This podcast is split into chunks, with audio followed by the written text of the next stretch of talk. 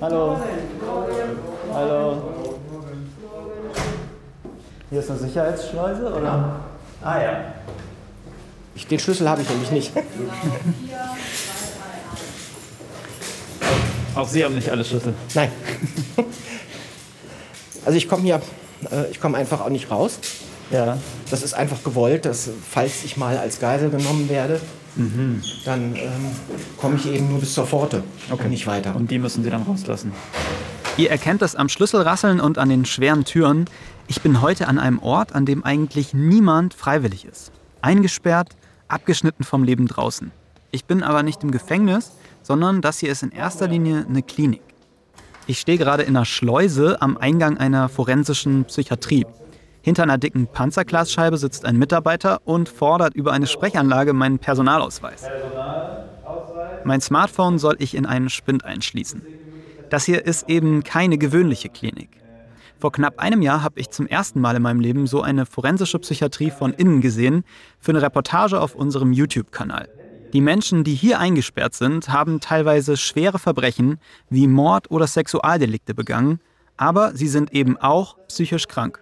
Im Gegensatz zu einer Haft, wo ich irgendwie, ich sag mal, fünf Jahre bekommen habe. Da weiß ich, egal was ich mache, wenn ich Glück habe, komme ich vielleicht etwas früher bei guter Führung raus. Aber ansonsten habe ich ein Enddatum. Ja. Das habe ich hier nicht. Und ich habe auch tatsächlich Patienten gesehen, die waren 50 Jahre untergebracht. Dr. David Strahl ist Chefarzt einer forensischen Klinik in Viersen in Nordrhein-Westfalen. Bei meinem letzten Besuch hier habe ich mich auf die Patienten in der Klinik konzentriert. Ich fand das super spannend, aber ich wollte unbedingt noch mehr über den Job von David Strahl und seine Einstellung zu diesen Menschen erfahren. Menschen, die als psychisch Kranke und als Straftäter von vielen in der Gesellschaft abgelehnt werden. Und deshalb habe ich ihn nochmal in der Klinik besucht. Ich möchte heute von ihm wissen, wie will er diesen Menschen helfen? Wie entscheidet er, wann es möglich ist, sie wieder nach draußen zu entlassen? Und wie viel Angst müssen wir seiner Meinung nach eigentlich vor psychisch kranken Straftäterinnen und Straftätern haben?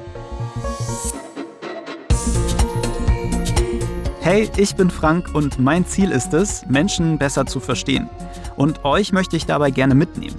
Dafür will ich in diesem Podcast mit ganz unterschiedlichen Personen reden. Mit Menschen, die etwas Besonderes erlebt haben, ein außergewöhnliches Leben führen oder, wie in dieser Folge, einen sehr besonderen Einblick geben können.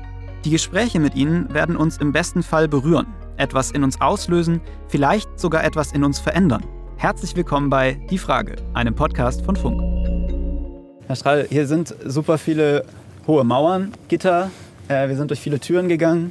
Warum ist das eigentlich so? Das ist so, weil unsere Patienten ja durchaus auch eingesperrt sind und nicht äh, einfach so nach draußen gehen können. Welche Straftaten haben die Leute begangen? Kann man das sagen? Also die meisten sind, also sind Gewaltstraftaten, Sexualstraftaten.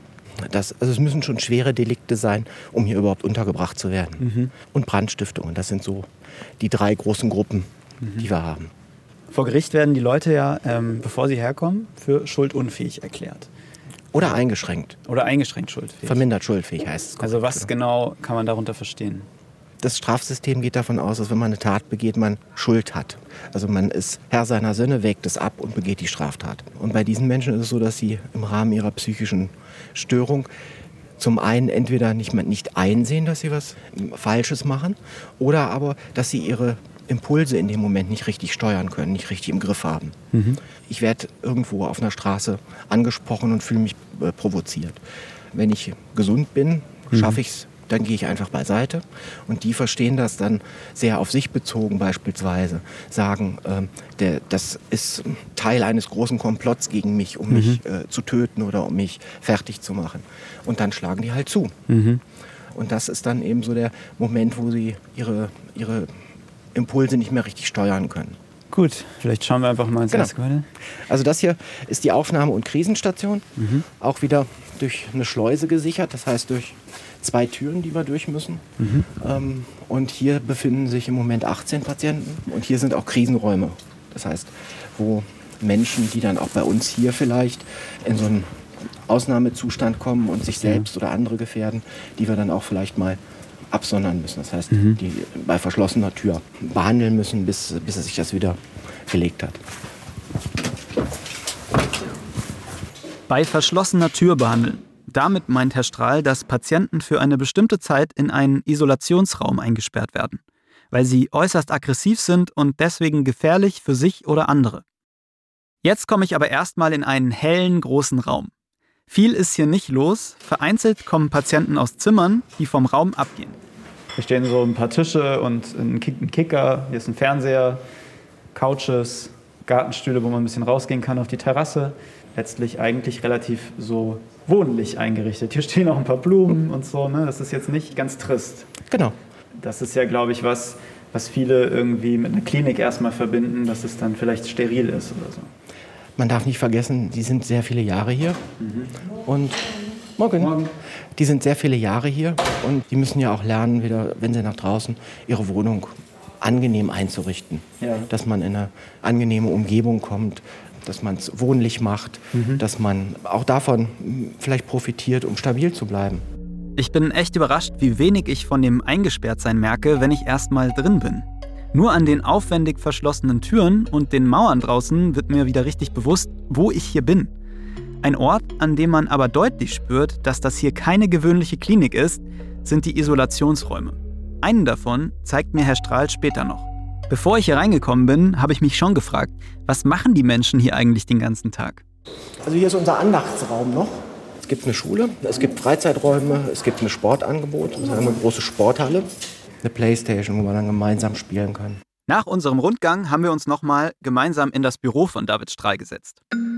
Können Sie denn verstehen, dass es hier manche, wenn ich das hier so sehe, mit einem Musikzimmer und einer Bibliothek und einem Seelsorgerzimmer und die Leute können Badminton spielen, dass sie das als eine zu gute Situation verstehen, in der Straftäter sein müssten? Ich kann das durchaus verstehen, wenn Menschen das so sehen. Nichtsdestotrotz ist es ja so, dass wir versuchen müssen, die Patienten zu behandeln, damit keine neuen Straftaten auftreten. Ja. Und das geht eben nur mit einem gewissen Behandlungsangebot. Wir können ja jetzt nicht sagen, okay, es gibt nur ein dunkles Zimmer, äh, wo Einzelgespräche stattfinden und das muss reichen, mhm. sondern es, es sind ja viele Facetten im Leben, die beeinträchtigt sind. Von der Erkrankung, Einzelgespräche, Kontakt zu anderen, Beruf, Freizeit, Hobby, das sind alles Dinge, die in einer psychischen Erkrankung betroffen sein können. Und wir müssen gucken, dass idealerweise alle Bereiche, äh, dass, dass die Patienten dort stabil werden. Es ist nicht nur mit Psychotherapie getan oder nur mit Medikamenten getan, sondern die Psyche ist nun mal was, wo man viele andere Therapien noch für braucht, um mhm. eine Erkrankung gut zu behandeln. Man sperrt hier eigentlich Menschen ein, bei denen man sich nicht sicher ist, wie sie sich in Freiheit verhalten würden. Was heißt, dass sie vielleicht eine Straftat begehen, vielleicht aber auch eben nicht. Und ich frage mich manchmal, ob das vertretbar ist, Menschen für etwas einzusperren, was sie vielleicht tun, aber vielleicht eben auch nicht. Mhm. Also es ist so, dass ähm, wir ja letztlich menschliches Verhalten vorhersagen müssen. Mhm. Und das ist unheimlich schwer, menschliches Verhalten vorherzusagen. Wir können das nur mit einer gewissen Wahrscheinlichkeit tun, aber eine letzte Unsicherheit bleibt eigentlich immer. Wir versuchen, die ganze Persönlichkeit einzubeziehen, alle Faktoren, die das zukünftige Verhalten beeinflussen könnten, zu beurteilen. Wir holen uns externe Experten und letztlich versuchen wir halt mit einer gewissen Wahrscheinlichkeit bestimmte Dinge vorherzusagen, die wir gut begründet haben, wo wirklich viel Arbeit, alle wissenschaftlichen Untersuchungen einbezogen werden. Und das müssen wir dem Gericht sagen und das Gericht entscheidet dann, ob jemand weiter hier untergebracht wird oder nicht. Ja. Ob die das nachvollziehen können oder nicht. Also es, ist, es bleibt mit einer gewissen Unsicherheit behaftet, weil wir einfach menschliches Verhalten nicht hundertprozentig vorhersagen können. Sie haben ja auch Medizin studiert. Genau. Normalerweise ist man am Ende des Medizinstudiums jetzt, glaube ich, hat man nicht vor, mit Straftätern zu arbeiten. Also das ist jetzt kein gewöhnlicher Werdegang. Wie sind Sie dann hier letztlich gelandet? Das ist tatsächlich bei mir auch so gewesen. Ich war erst in der Neurologie. Mhm. Ich war fünf Jahre in einem somatischen Krankenhaus in der Neurologie. Man muss für seine Facharztausbildung aber noch ein Jahr Psychiatrie Weiterbildungszeit absolvieren. Mhm. Und die habe ich hier absolviert. Auch schon auf dem Gelände? Ja. Mhm. Dann bin ich irgendwie ja, hier kleben geblieben. Können Sie sich noch an Ihren ersten Patienten erinnern? Ja, das kann ich sehr wohl. Es gab auf der Station, wo ich angefangen habe, zwei forensische Patienten. Deshalb kann ich mich so gut daran erinnern, weil das letztlich der erste Kontakt auch mit forensischen Patienten war. Und bei dem einen Patienten handelt es sich um einen jungen Mann, der eigentlich nur immer völlig verängstigt, verschüchtert mhm. auf der Station umherging, kaum in den Kontakt ging, kaum mit jemandem gesprochen hat. Er ist hier gewesen, weil er im Keller seines Elternhauses Bomben und Waffen gebaut hat. Also letztlich, um sich zu verteidigen. Und genauso ängstlich imponierte er auch auf der Station. Also er hatte eine Schizophrenie, die man behandelt hat, mhm. dass diese Ängste abgemildert waren und er auch nicht alles in, auf sich bezogen hat. Und dann haben wir ihn irgendwann ähm, beurlaubt und äh, der ist mittlerweile entlassen und auch nicht mehr straffällig geworden. Also war es eigentlich eine gute erste Erfahrung oder? Ja. Was fasziniert Sie denn an dem Beruf? Also ich bin immer unheimlich neugierig und mich fasziniert an dem Beruf, dass ich mit den Menschen, mit denen ich hier arbeite, relativ viel erfahre. Ich kann mir Zeit nehmen. Also das sind Lebensgeschichten, die ich kennenlernen darf, die viele Dinge nochmal anders erklärbar machen für mich. Es ist nicht nur der Blinddarm auf Zimmer 7, sondern es ist tatsächlich Herr sowieso, mhm. der hier ist, weil er eine Erkrankung und weil er eine Straftat begangen hat. Und auch sehr lange hier ist, ne? Also. Ja, also das ist einfach ein Unterschied von der Sichtweise auf den Menschen. Mhm. Hier lerne ich einen Menschen in vielen Facetten kennen. In guten Zeiten, in schlechten Zeiten. Ich lerne Familie von ihm kennen. Ich kann ihn durch viele Schwierigkeiten begleiten ja. ähm, und kann ihm aber kann ihm helfen, idealerweise. Also das ist eigentlich meine Haupttriebfeder an dem Ganzen. Mhm. Das andere ist nochmal, dass ich auch dafür sorge, dass Menschen ihre, keine Straftaten mehr begehen. Mhm. Also die Forensik hat schon eine bessere, eine, eine, deutlich günstigere Rückfallrate als Haft beispielsweise. Wir bewirken auch was, wir verhindern auch neue Straftaten. Also natürlich können Sie nicht in den Menschen reinschauen, aber letztlich äh, haben Sie die Aufgabe auch zu beurteilen, wie gut jemand wieder integrierbar ist in die Gesellschaft. Und da, mhm. da, steht ja super viel auf dem Spiel. Wenn ich sage, okay, ich beurlaube jemanden oder gebe jemandem Lockerungen, das ist meine Verantwortung, dann muss ich mir gut überlegen, auch abwägen, kann ich das vertreten, welche Gefährdung besteht für die Gesellschaft. Und es gibt auch manche Patienten, wo ich dann immer mal wieder auch abends oder am Wochenende oder so dann drüber nachdenke, war das wirklich richtig? Es ist alles gut begründet. Also es ist nicht so, dass wir diese Entscheidungen leichtfertig treffen, sondern es ist ein, ein Haufen Menschen sind damit beschäftigt, Fachleute, auch Juristen damit beschäftigt, die Entscheidung zu treffen, mhm. ob jemand gelockert wird.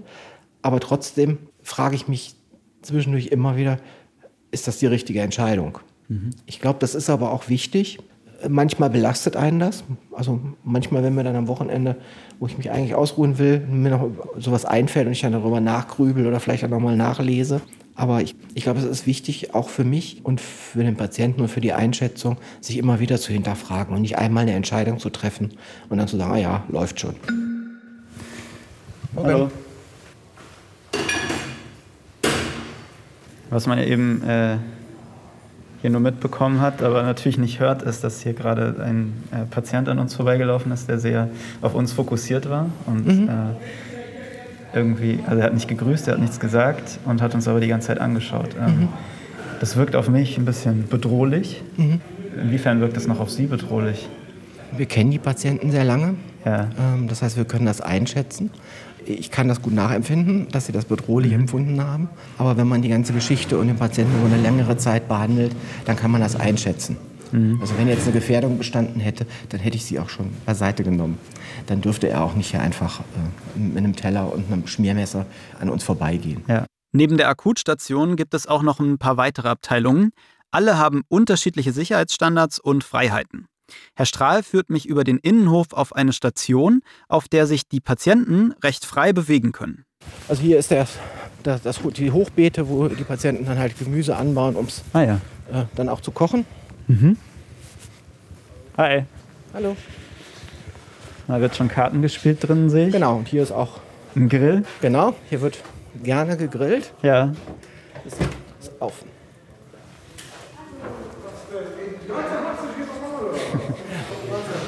Hi. Ich sehe da drüben gerade, äh, steht 2.10. wird gegrillt und dann genau. hat jemand drunter geschrieben, bekommen wir richtiges Besteck. Ja, es gab hier äh, einen Vorfall, dass halt äh, das Besteck so manipuliert wurde, mhm. äh, dass, äh, dass eine Spitze besonders prominent hervorstach. Und dann wurde es mit dem Patienten besprochen und dann ähm, wurde sich darauf geeinigt, dass es eine Weile hier nur Plastikbesteck gibt. Ah ja. Mhm. Ja. ja. Ein Patient, der am Tisch ein paar Meter entfernt sitzt, spricht David Strahl an. Was der Patient mit Strahl besprechen möchte, hängt damit zusammen, was der mir eben erzählt hat. Mit dem Besteck. Gib mir Ihr Lieblingsbild, das gute Besteck. Das was? Das gute Besteck. Nein. Denn das ist aus Plastik und scheint hin und wieder nicht der Hitze des Essens standhalten zu können. Es schmilzt, sagt er jedenfalls. Was sich für mich nach einer Kleinigkeit anhört, scheint für den Patienten ein ziemlich wichtiges Ding zu sein. Aber auf der anderen Seite auch total verständlich, wenn Essen so ein essentieller Teil der Alltagsstruktur ist. Und ich habe ja auch gut reden, ich kann mir mein Besteck schließlich aussuchen. Gibt es hier manchmal auch so Kontrollen in Zimmern, dass hier keine gefährlichen Gegenstände Ja. oder sowas liegen? Ja, also wir machen unregelmäßig, regelmäßig, also unvorhersehbar Kontrollen, ob hier gefährliche Gegenstände vorhanden sind, Drogen oder andere Dinge. Oder eben bei an Anlass bezogen. Also Ja. es ist ganz häufig so, dass wir mitbekommen, dass irgendwer vielleicht was Gefährliches gebaut hat. Ähm, und dann kontrollieren wir das Zimmer natürlich auch umgehend. Gab es denn schon mal sowas, wo Sie was gefunden haben und gedacht haben, so wow, gut, dass wir das vorher ge gefunden haben, weil sonst wäre es schwierig ausgegangen so? Ja, also wir haben schon sehr viele selbstgemachte Waffen, die dann äh, teilweise aus Badebürsten, aus Spitzerklingen, also es gibt äh, verschiedenste Dinge, die man so finden kann. Als wir gerade diese Situation hatten mit dem Patienten, der uns so fokussiert hat, ist mir aufgefallen, dass ich beim letzten Mal, als ich drüben in der Jugendforensik war, mir die ganze Zeit Gedanken gemacht habe darüber, was die Leute eigentlich hierher geführt hat. Also so mir die ganze Zeit gedacht habe, okay, ist das jetzt, muss ich da jetzt Sorge haben, muss ich da jetzt Angst haben? Und äh, ist das bei Ihnen auch manchmal noch so, dass Sie dann immer im Hinterkopf haben, was denjenigen hierher geführt hat? Oder gibt es sowas wie einen unvoreingenommenen Blick in der Forensik? Unvoreingenommen würde ich nicht sagen. Ich habe nicht bei jedem ständig im Kopf, weshalb er hier ist. Aber, Aber wissen Sie das eigentlich? Ja. Bei jedem? Ja. So? Mhm. ja. Ähm, aber ich habe äh, meistens im Kopf, dass ich äh, den aktuellen Zustand und die Gefährdung, die vielleicht von ihm ausgehen könnte. Ja. Also das hat man schon im Kopf. Ähm, äh, es gibt ja Menschen, die sind wegen was ganz anderem hier. Trotzdem weiß man, ab und zu sind die so angespannt, dass man aufpassen muss. Ja. Das sind die Dinge, die hat man im Kopf. Nicht immer nur der- das Anlassdelikt. Das hat man nicht nur ständig im Kopf.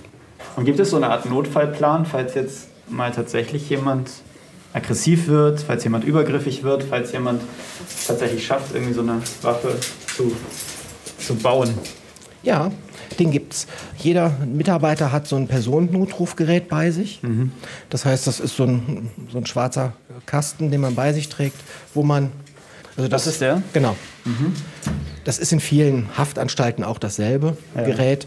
Also das heißt, es gibt hier einmal, kann man draufdrücken. So einen roten Notfallknopf, sieht auch so ein bisschen aus wie ein altes Handy. Genau. Ja. Also es gibt diesen Notfallknopf, wo man draufdrücken kann. Dann gibt es, gibt's, wenn das, genau. Ah, okay, da gibt es noch so einen Stift, den man ziehen kann, den ihr jetzt gezogen habt. Also das heißt, Okay. nochmal, das hier kann man an den Gürtel Ja, und wenn jemand äh, das wegzieht, ja. dann reißt der raus und es gibt einen Alarm. Ah ja, okay. Gab es denn hier schon Versuche rauszukommen oder, also vielleicht auch ein bisschen naiv, aber kommen mir die Leute gar nicht so vor, als wollen sie unbedingt weg. Ja, es ist aber ein Irrtum. Ja. Also es gibt durchaus Versuche. Durch diese Sicherung passiert das hier sehr selten. Ja. Ich habe so eine Beobachtung, die ich gerne mit Ihnen teilen würde. Und zwar ist das so, dass ich immer wieder in den Nachrichten mitbekomme, dass äh, Straftaten begangen werden. Und zwar sind das häufig sehr brutale Straftaten. Und dann heißt es, wahrscheinlich war der Täter psychisch krank. Genau. Und im Hinterkopf denke ich mir so, hm, jetzt verbindet man psychische Erkrankungen wieder damit, dass Leute irgendwann ausrasten und straffällig werden. Stimmt. Den Aspekt habe ich noch gar nicht so gesehen, sondern ähm, für mich ist immer klar, Menschen versuchen Verhalten zu erklären und alles, was sie nicht erklären können, ist, muss psychisch krank sein. Äh, aber die wenigsten psychisch kranken Menschen werden straffällig. Es ist ein Bruchteil und man darf nicht vergessen, dass diese Patienten, dass man den Patienten eben auch helfen kann. Und dann ist ihr Verhalten wieder berechenbar. Und das tun wir hier. Daran anschließend die Frage, sind alle Straftäter heilbar? Ich versuche für jeden äh, eine Perspektive tatsächlich zu erarbeiten. Ich weiß aber, dass uns das nicht bei allen gelingen wird. Also ich gebe allen eine Chance, Ja. aber ich weiß, dass es einige nicht, nicht schaffen werden, dass wir die nicht heilen können. Ich kann aber nicht unbedingt immer vorhersagen, welche. Also zumindest nicht mit hundertprozentiger Sicherheit. Wenn Patienten eine, eine Gewalttat begangen haben, also eine schwere Körperverletzung, und die haben auch alle eine Psychose, dann weiß ich, dass die grundsätzlich alle eine gute Heilungschance haben und weiß aber, dass einer aus dieser Gruppe, einer von zehn, nochmal eine Straftat begehen wird. Ich weiß aber nicht, welcher von denen. Welcher der eine ist, der von den zehn, die ich so behandelt habe, diese Straftat wieder begehen wird. Also es sind nicht alle heilbar, ich kann aber vorher nicht mit letzter Sicherheit sagen, wer es nicht ist. Und das ist was, also, das belastet und beschäftigt auch viele forensische Kollegen. 2019 wurde für etwas weniger als 1000 Menschen eine Unterbringung in einem psychiatrischen Krankenhaus angeordnet. Das sind unter 0,1 Prozent aller Abgeurteilten in Deutschland. Das klingt vielleicht erstmal nicht nach viel, aber hinter jeder Zahl steckt schließlich auch eine Tat. Ich habe mich gefragt, inwiefern eigentlich jede oder jeder, der eine grausame Straftat begeht, in gewisser Weise psychisch krank sein muss und ob deshalb nicht alle psychotherapeutisch behandelt werden müssen. Psychisch krank beinhaltet ja auch immer, dass es bestimmte Zustände gibt, die Leiden hervorrufen, also auch bei demjenigen Leidensdruck hervorrufen. Und es gibt manche, die begehen ihre Straftaten ganz bewusst, geplant, abwägend und haben vielleicht einfach nur Pech, dass sie erwischt wurden.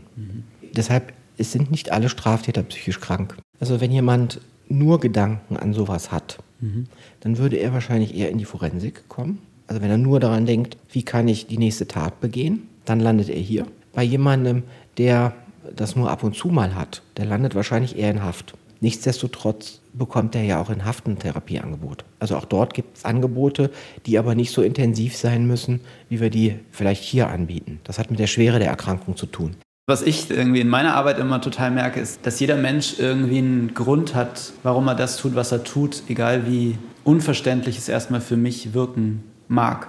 Und das ist so das, was ich mir vorstellen kann, dass es in ihrer Arbeit häufig so Momente gibt, wo man eben zuerst denkt, wie kann man so etwas Grausames tun oder wie kann man so etwas Brutales tun und dann sich eben auf den Menschen einlässt und viel mehr versteht, warum Menschen tun, was sie tun. Ich weiß genau, was Sie meinen, aber ich kann das tatsächlich nicht bei allen. Ja. Ich kann das eine, ein Stück weit kann ich das nachempfinden, aber irgendwo manchmal fehlen mir einfach so die letzten Bausteine, um es wirklich nachvollziehen zu können. Ich kann es zwar erklären, letztlich, wissenschaftlich, warum jemand sowas gemacht hat, aber ich kann es nicht unbedingt nachempfinden. Das muss ich auch nicht für eine Behandlung oder für eine Einschätzung, nicht unbedingt. Und es gibt manche, da fühle ich richtig mit, weil ich genau nachempfinden kann, wie es dazu gekommen ist und wie die darunter leiden, wenn sie dann realisieren auf einmal, was habe ich denn da eigentlich gemacht, was habe ich eigentlich verloren. Und, und da kann ich dann tatsächlich auch mitleiden, richtig mitleiden, wenn man die Not einfach erfährt, die manche Menschen dabei haben. Welcher Erfahrung nach spielt denn Schuld und Schuldgefühle bei den Patienten hier eine Rolle? Das ist sehr unterschiedlich. Es gibt viele Patienten, wenn denen bewusst wird, was sie eigentlich getan haben, die depressiv werden, also die tatsächlich sehr darunter leiden, weil sie das eine lange Zeit gar nicht realisiert haben, was sie gemacht haben. Es gibt andere, ähm, die äußern nichts dazu. Ähm, es gibt tatsächlich auch welche, die das Ganze eher bagatellisieren. Das ist auch was, was normales menschliches Verhalten ist. Wenn man irgendwas gemacht hat, ja, jetzt habe ich ja gar nicht so schlimm gemacht oder war ja gar nicht so schlimm. Also es ist nicht bei allen so. Es gibt aber viele, die dann tatsächlich wirklich schwer darunter leiden. Und das ist ja auch Teil der Therapie, ist dann wahrscheinlich damit umzugehen. Genau das habe ich auch bei meinem ersten Besuch hier gemerkt. Da habe ich Nico kennengelernt. Nico hat durch Drogen eine Psychose entwickelt. Mit Anfang 20 hat er eine Apotheke überfallen. Mit einem Messer hat er eine Mitarbeiterin gedrängt, ihm Morphium rauszugeben. Er sagt, Stimmen haben ihm befohlen, das Betäubungsmittel zu besorgen. Ich habe so meine Therapie und so für mich so gedacht, ob ich da andere Leute schwer verletzt haben können, hätte können oder vielleicht sogar jemanden töten in der Situation. Also der Gutachter hatte gesagt, dass das durchaus passieren könnte. Ja. Weil ich konnte mich gar nicht kon- kontrollieren, nichts. Bei wem siehst du denn jetzt die Hauptverantwortung für das, was du getan hast? Bei mir selber. Weil Durch die Scheißkifferei ist das angefangen, alles angefangen halt. Jetzt im Nachhinein tut mir das alles leid. Ich hatte mich auch vor Gericht bei den Apothekerinnen entschuldigt. Ich habe mich auch gefragt, so bin ich eigentlich gar nicht, weil ich bin eigentlich kein schlechter Mensch. Vor Gericht wurde Nico für schuldunfähig erklärt und deshalb nicht zu einer Haftstrafe verurteilt, sondern in der Klinik bei David Strahl behandelt, dem sogenannten Maßregelvollzug. Fünf Jahre war er hier untergebracht. Anfangs war es schwer für mich, so mit Sexualverbrechern auf einer Station zu sein. Und ich war auch sehr ablehnend den Leuten gegenüber. Aber irgendwann, auch wenn es sich komisch anhört, aber ich habe schon so viele Sachen gehört, was Leute gemacht haben. Mhm. Irgendwann scheißt man drauf, was die Leute für ein Delikt gemacht haben. Das ist einem dann egal. Mhm. Und ich finde, jeder, egal was er getan hat, egal wie schlimm das war, hat hier die Chance, eine neue Chance. Nico hat seine zweite Chance genutzt und ist inzwischen wieder draußen. Wir haben mit ihm über sein neues Leben in einer Wohngruppe auch ein Video gemacht. Wenn euch das interessiert, dann schaut unbedingt mal auf unserem YouTube-Kanal vorbei. Bei meinem ersten Besuch bei Nico war die Kommentarspalte unter dem Video voll von Leuten, denen es so vorkam, als würde Nico extrem viele Medikamente bekommen. Wie viele Tabletten die Menschen hier tatsächlich so schlucken, darüber wollte ich mich bei meinem zweiten Besuch hier auf jeden Fall nochmal mit Herrn Strahl unterhalten. Also es gibt hier, wie in jedem Krankenhaus, auch einen Behandlungsraum. Ja. Der ist hier. Also es ist ein ganz normaler... Also das sieht ja wirklich aus wie beim Hausarzt. Genau. Das ist Eine wie ein Waage und Blutdruckmessgeräten. Und da gibt es dann halt auch einen Schrank, wo die Medikamente drin sind, das, der abgeschlossen ist. Ja. Dafür, wo ich keinen Schlüssel für habe. Ich glaube, das sind Extraschlüssel. Ja. Also wir haben total viele Rückmeldungen bekommen und dazu auch einen Kommentar. Hat jemand geschrieben, ich finde das sehr schade, dass die Leute dort mit Medikamenten vollgestopft werden. Ich kann mir gut vorstellen, dass es bei vielen nicht notwendig ist und ich habe schon öfter gehört, dass alle Patienten stärkste Medikamente gegeben werden, damit die Angestellten einen einfachen Job haben. Das ist natürlich ein sehr überspitzter Kommentar, Ja. aber was dahinter steckt, ist ja, dass auch ne, so manchmal rüberkommt, die werden dort ruhig gestellt oder sie werden dort mit Medikamenten versorgt, was kurzfristig eine Lösung sein kann, aber nicht die ganze Lösung ist. Stimmt. Es ist auch nie die ganze Lösung, aber häufig ist eine medikamentöse Behandlung äh, macht es erst möglich, alle weiteren Schritte zu gehen. Das heißt, wenn jemand akut unter Wahnvorstellungen leidet und uns beispielsweise äh, mit einbezogen hat, also wir gehören mit zu dem System, was ihm letztlich schwer schaden möchte. Also wir sind Teil des CIA, die in- hinter ihm her sind, Ja. äh, ist zum Beispiel ein häufiges Thema. Und ohne dass wir diese Wahnvorstellungen erstmal zumindest abschalten, das heißt, dass er überhaupt Vertrauen zu uns fassen kann, können wir auch keine andere Behandlung durchführen. Mhm. Aber bekommt hier wirklich jeder Medikamente? Nein, wir haben so einen Bereich der, der Psychosekranken, die zum großen Teil Medikamente bekommen. Das ist tatsächlich so. Ja. Einfach um diese Akutsymptome, also diese Wahnvorstellungen, um das erstmal zu behandeln, dass man in Behandlung kommen kann. Wir haben aber auch einen Großteil von persönlichkeitsgestörten Menschen, die in der Regel keine Psychopharmaka bekommen, weil für Persönlichkeitsstörungen gibt es keine. Ich kann die Sorge mit den Medikamenten verstehen, wobei auch das sich gewandelt hat. Es ist immer, also ich kenne es noch aus Zeiten, die schon naja, eine ganze Weile her sind, aber da bekam, äh, habe ich das gesehen als Pflegehelfer, äh, wo Patienten ganze Becher voll mit Ja. Medikamenten bekommen haben. Wirklich solche Plastikbecher voll. Das ist heute völlig anders. Jetzt fehlt nur noch eine Station, die ich mir anschauen will, und zwar der Ort, der für mich am meisten mit dem zu tun hat, wie ich mir vor meinem Besuch die Forensik vorgestellt habe. Der Isolationsraum bzw. der Krisenraum. Das ist der Krisenraum, ja. Hier werden Patienten eingesperrt, wenn sie aggressiv auftreten und akut eine Gefahr für sich selbst oder andere sind. So sollen sie zur Ruhe kommen. Als ich durch die Tür gehe, fällt mir eines sofort auf. Der Raum ist komplett leer. Durch ein Fenster schaue ich auf den Innenhof. Es ist kein gewöhnliches Fenster, sondern Sicherheitsglas. Und darauf sind schon ein paar Flecken, weil jemand dagegen geschlagen hat. Gitter schützen die Lampe, den Feuermelder und die Schalter. Hier ist eine ganz andere Atmosphäre als in den anderen Räumen. Alles dient hier nur einem Zweck. Möglichst wenig Verletzungspotenzial zu bieten. Meine Gedanken kreisen darum, wie sich wohl jemand fühlt, der hier eingesperrt ist. Also ich finde es ganz erstaunlich. Da oben sind ja schon in, der, in dieser Abdeckung von dem Rauchmelder, da ist ja so eine Stahlabdeckung, so ein Stahlgitter und da sind schon extrem viele Beulen Ja. drin.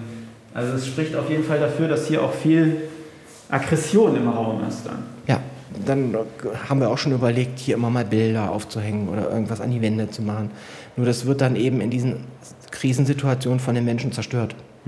Also hier war früher, war hier genauso wie in den anderen Zimmern so ein Schreibtisch mit drin. Ja. Den hat ein Patient bei Einzug am ersten Tag auseinandergenommen. Also das heißt, wir haben schon versucht, das ein bisschen wohnlich zu gestalten, auch die Ja. Absonderungsmöglichkeiten. Nur wir haben halt gemerkt, das äh, hält einfach dann auch nicht. Ja, verstehe. Weil die in solchen Extremsituationen sind. Ähm, also hier stand ein Holzgestell fürs Bett. Auch das wurde dann zerstört und als Waffe eingesetzt, äh, sodass wir nach und nach alle diese Dinge auch wieder rausgenommen haben. Ja. Also wie Sie sehen, äh, selbst den Griff vom Fenster, der wurde abgebrochen. Ach so, ich dachte, der wäre extra so. Nein, der ist abgebrochen worden. Ach so. Was man, also es ist ja auch erstaunlich, wie viel Wut und Aggression man entwickeln kann und was Ja. man mit dieser Kraft alles anstellen kann, wenn sie so in einem rauskommen. Es gibt dann natürlich noch in seltenen Fällen die Möglichkeit, jemanden zu fixieren. Das heißt, wenn selbst so ein Absonderungsraum nicht ausreicht, Ja. dann ist es manchmal notwendig, jemanden auch wirklich festzuschnallen. Das muss gerichtlich angeordnet werden. Also da müssen, muss immer ein Richter hier hinkommen. Wir müssen das begründen. Ja. Der Richter macht sich auch vor Ort immer ein Bild davon. Aber die Möglichkeiten gibt es natürlich auch noch. Die ähm, Matratze, die ist dann hier zwischengeparkt. Das ist eigentlich unser Arztzimmer. Also hier eine Matratze, auf der so ganz viele Gurte sind. Letztlich Manschetten und so zum Festzurren. Also das stelle ich mir, ja, also vielleicht will ich es mir gar nicht vorstellen, weil das eine Situation ist, in der man ja total außer sich sein muss. Ja. Also was das auch für eine Qual sein muss, da dann in diesen Gurten festzustecken, ähm, ist, glaube ich, für mich unvorstellbar. Also für Fremdaggressionen reicht in der Regel, wenn man sie von, von Menschen fernhält. Ja. Das heißt, dass die niemanden angreifen können. Aber manche, selbst in diesen Absonderungsräumen, würden sich weiter verletzen. Beispielsweise. Und dann kommt in seltenen Fällen eben diese Matratze zum Einsatz. Haben Sie manchmal Angst bei der Arbeit? Es gibt durchaus Momente, wo ich Angst, wo ich schon mal Angst habe. Die sind aber weniger geworden mit der Zeit. Anfangs gab es vielfach, dass ich die Reaktion der Patienten nicht richtig einschätzen konnte, gerade so als Anfänger. Und dann zuckt man schon mal zusammen und weiß nicht, was passiert jetzt als nächstes. Der, der Vorteil damals war einfach, dass ich viele Kollegen hatte, die dann ganz ruhig dabei stehen blieben. Dann äh, lernt man so mit der Zeit dann auch die Reaktion der Patienten richtig einzuschätzen. Es gibt aber auch Momente, wo ich beispielsweise bei anderen Patienten in anderen Kliniken bin, wo ich dann alleine bin mit denen. Da passiert es dann schon mal, dass ich die Reaktion nicht einschätzen kann, die dann gerade stattfindet. Und dann äh, fehlt genau diese Rückmeldung der Kollegen, wie ist das jetzt gerade einzuschätzen. Also es gibt durchaus Momente, wo ich immer auch noch mal Angst habe, aber ich habe natürlich auch mit der Zeit gelernt, Situationen dann auch wieder zu deeskalieren. Können Sie denn verstehen, dass manche Menschen Angst haben vor Patienten der forensischen Psychiatrie? Ja, das kann ich natürlich verstehen. Es ist halt so, dass man nicht so genau weiß, was geht denn von denen aus an Gefährdung. Aber das ist genau der Punkt, wo wir eben dran arbeiten, dass sie nicht mehr gefährlich sind, dass sie berechenbarer werden, dass die Bevölkerung geschützt wird. Das genau ist ja auch unser Auftrag. Also manchmal habe ich das Gefühl, die Gesellschaft ist gar nicht so richtig vorbereitet auf Rückkehrer. Haben Sie das Gefühl, dass, dass die Leute, wenn sie entlassen werden hier, dass sie auch angenommen werden? Ich glaube, das ist eher ein Problem allgemein von psychisch Kranken, die, wo die Erkrankung nicht vollständig weg ist. Es gibt viele unserer Patienten, die draußen richtig gut ankommen in der Gesellschaft. Viele, die dann eine Lehre machen, die irgendwann nach dieser überstandenen akuten Erkrankung dann eine Ausbildung machen, die sind in den Betrieben also sehr angesehen. Und auch im Kontakt mit Kunden beispielsweise sind die sehr angesehen. Ähm, wir wir versuchen die so darauf vorzubereiten, dass natürlich auch, wenn so Fragen von, von der Umgebung kommen, wie sie damit umgehen können. Ich glaube, da muss man wenig Zurückhaltung üben, sondern das üben wir mit denen hier schon. Das ist natürlich bei bestimmten Delikten schwieriger als bei anderen. Und manche Dinge können wir sie auch nicht darauf vorbereiten. Ja. Aber wenn wir die hier entlassen, ist es nicht so, dass man draußen jetzt besonders ähm, Rücksicht darauf nehmen muss. Glauben Sie, der Job hat Sie verändert? Ja, ganz, der hat mich ziemlich verändert. Mir ist nochmal deutlicher geworden, dass jeder eine psychische Erkrankung kriegen kann und hier drin landen kann, letztlich. Sie auch.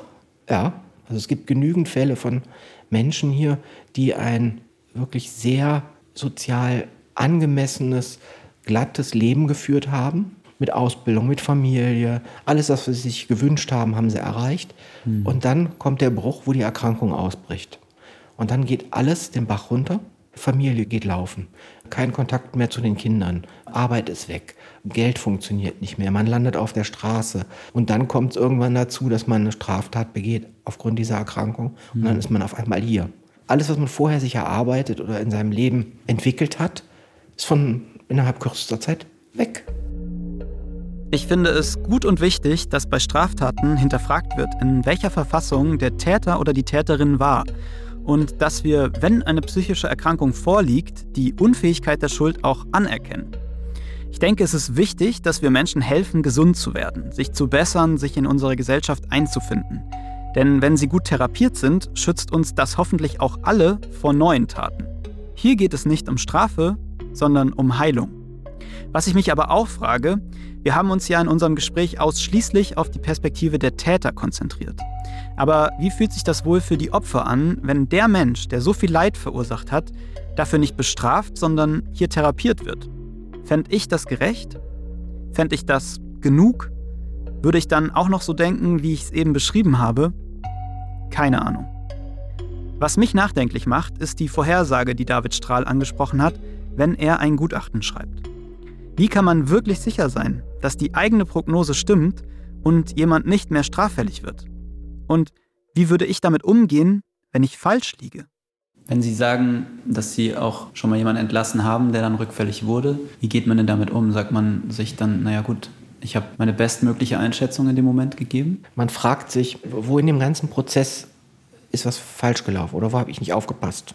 Wenn ich jemanden entlasse und der dann wieder in Situationen oder in, in ein soziales Umfeld gerät, was äußerst ungünstig ist, was ich aber vorher überhaupt ja. nicht hätte beeinflussen können.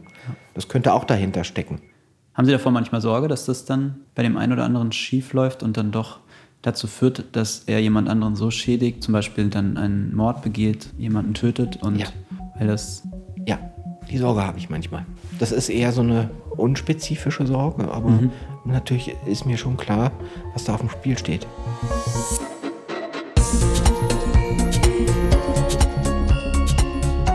Danke, dass ihr bei meinem Besuch in der Forensik mit dabei wart. Was nehmt ihr denn mit aus der Folge? Schreibt mir gern euer Feedback per Instagram oder schickt mir eine Sprachnachricht unter der 0174 2745 065. Darüber würde ich mich total freuen. Wenn ihr den Podcast mögt, dann abonniert ihn doch und bewertet ihn auch gern. Nächste Woche treffe ich zwei Menschen, die in der BDSM-Szene aktiv sind und die haben einen Fetisch, der für mich richtig schwer zu verstehen ist. Ich mag es total zu spüren, dass ich keine Chance gegen jemanden habe. Dass ich unterlegen bin, körperlich, psychisch mir egal. Aber Hauptsache, ich habe das Gefühl, die Person, mit der ich spiele, hat in dem Moment die volle Gewalt über mich. Dieses Spiel bedeutet, wenn Lina und Markus Sex haben, dann ist fast immer auch Gewalt im Spiel. Verbal und körperlich, aber einvernehmlich und abgesprochen. Für mich klingt das eher abschreckend. Was die beiden daran so erregend finden und ob sie der Meinung sind, dass sie mit ihrem Fetisch moralische Grenzen überschreiten, das hört ihr nächste Woche. Bis dahin würde ich euch noch empfehlen, mal in einen anderen Podcast reinzuhören, und zwar den von Paulina und Laura, der heißt Mordlust. Und da sprechen die beiden über wahre Kriminalfälle in Deutschland. Wie kam es zu der Tat? Welche Motive hatte der oder die Täterin? Und welche psychologischen Merkmale verstecken sich dahinter? Super spannend, hört da gern mal rein. Bis nächste Woche. Die Frage ist ein Podcast von Funk, von ARD und ZDF. Ich bin Frank Seibert Autorin Amelie Hörger, Redaktion Theresa Fries und Patrick Abele, Produktion Hanna Meyer und Benedikt Wiesmeier. Das Sounddesign kommt von Enno Rangnick und Benedikt Wiesmeier und die Grafik von Antonia Dengler und Bianca Taube.